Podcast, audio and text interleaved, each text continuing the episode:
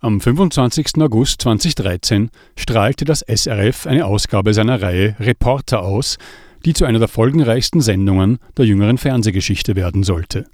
In einem Porträt des unkonventionellen Jugendanwalts Hans-Urli Gürber kam die Sprache auf einen Jugendlichen, dessen Strafregister ganze Ordner füllt, wie es im Beitrag hieß. Mit folgenden Worten wurde dieser junge Mann den Zuschauerinnen und Zuschauern vorgestellt. Um diesen 17-Jährigen geht es. Nennen wir ihn Carlos. Mit neun verübte er seine erste Straftat, eine Sachbeschädigung.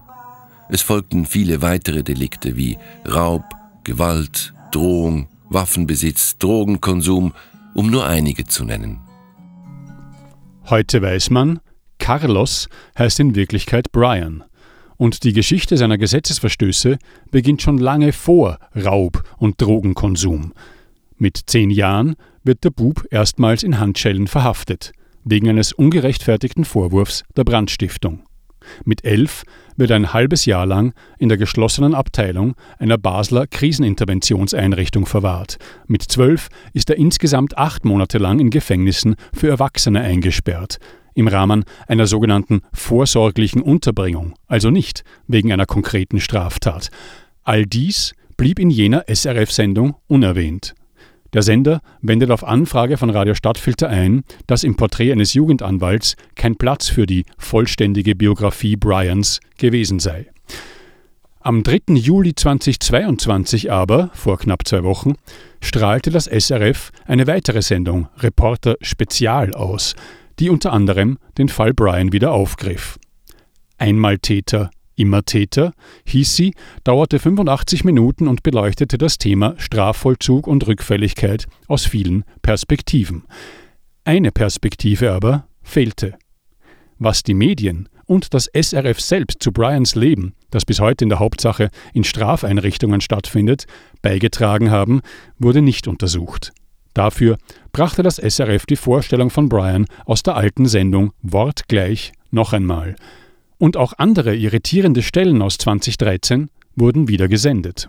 Aber weißt ich würde mir einfach mal, es gibt vielleicht Zeiten, ich sage jetzt mal irgendetwas, du hast jetzt mal eine kleine Verletzung, du kannst nicht einmal trainieren, dann gibt es vielleicht mal eine Möglichkeit, dass du wenigstens kannst mal schnuppern ja, ja. Bist du mal drin, siehst und kannst nachher sagen, ja mal, das könnte man vorstellen, oder kannst sagen, nein, das passt mir überhaupt nicht. Ja, da, Aber weißt, dass man einfach da nicht einfach ganz nur mit einem Blick immer in die gleiche Richtung drauf losrastelt, sondern dass man probiert zu klären, was gibt es denn noch so daneben. Ja, das stimmt. Carlos will Thai-Box-Profi werden. Alles andere interessiert ihn nicht. Brian sagt also, ja, es ist okay, sich einmal Lehrstellen anzuschauen. Das SRF kommentiert, alles außer Thai-Boxen interessiere Brian nicht. In der neuen Reportersendung findet sich auch ein Ausschnitt aus einer Tagesschau von 2013. Der Fall Carlos erhitzt seit Tagen die Gemüter bis hin zum Siedepunkt. Das sogenannte Sondersetting führt zu einem Sturm der Entrüstung. Carlos hat beinahe jemanden umgebracht und wird dafür noch belohnt. Für 29.000 Franken pro Monat. Die Entrüstung der Leserbriefschreibenden Schweiz wird unkommentiert wiedergegeben, Brians Sicht und die Sicht seiner Familie hingegen haben keinen Platz, weder 2013 noch 2022. Ihre Standpunkte wären eindeutig. Brian, Schweizer Sohn eines Schweizers und einer Frau aus Kamerun, hätte Rassismus erfahren von frühester Kindheit an, erzählte seine Halbschwester jüngst der Wotz. Und im Kontakt mit Behörden und Polizei hätte sich das fortgesetzt. Dem SRF aber scheinen immer noch vor allem die Kosten für Bryans berühmt gewordenes Sondersetting wichtig zu sein, die umfassende Betreuung, dank der Brian 2013 aus dem Aggressionskreislauf herauszufinden schien, wie Anwalt Gürber im Originalporträt und auch später noch betonte. So wichtig sind diese Kosten, dass das SRF in der Neuausstrahlung der Archivbeiträge eine Änderung vornahm, ohne sie auszuweisen. Vergleichen Sie selbst. 22.000 Franken monatlich für ihn, das ist viel Geld. Aber der Aufwand ist groß. 29.000 Franken pro Monat, das ist viel Geld. Aber der Aufwand ist groß. Plötzlich sind es 29.000 Franken. Auf dem Bildschirm stand am 3. Juli dieses Jahres aber 2013 zu lesen, als ob es ein Originalausschnitt sei.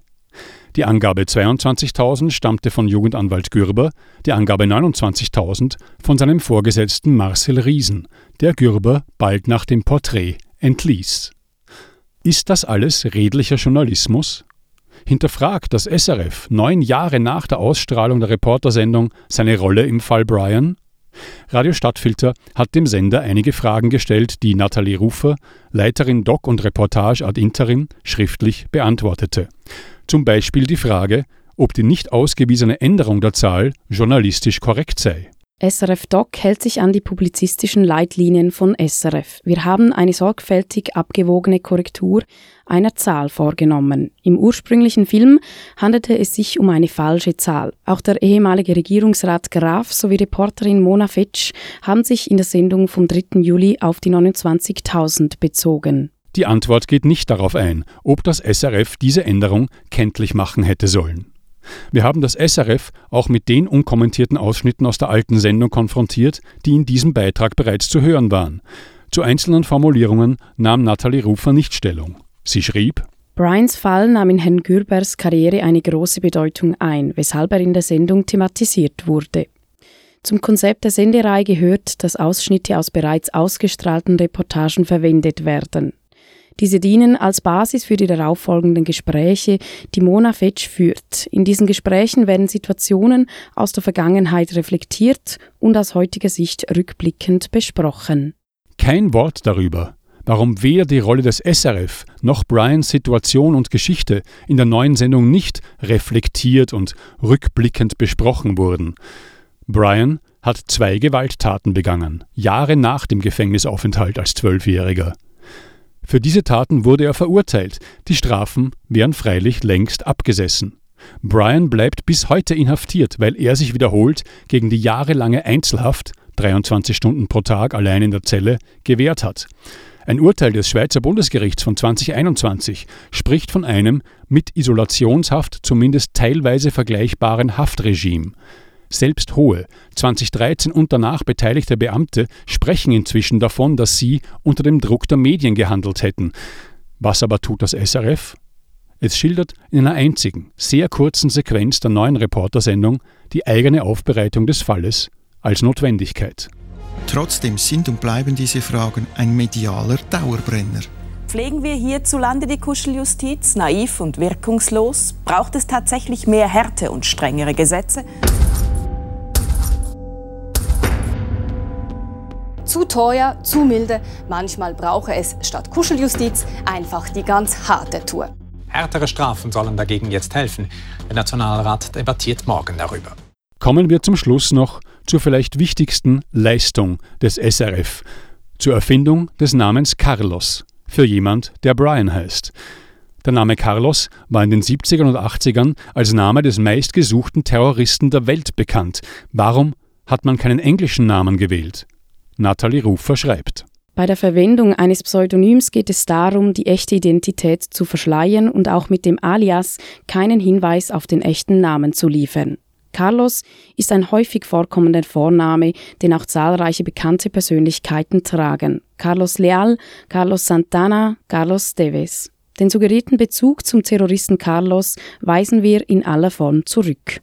Santana war als Santana bekannt, Teves als Teves.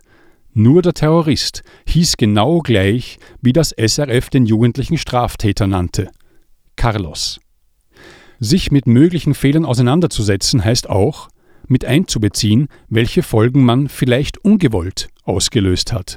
Und sich als Journalistin zu fragen, ob das Aufbereiten einer Geschichte tendenziös war und ist. Mindestens im Fall Brian scheint das SRF dazu keine Lust zu haben.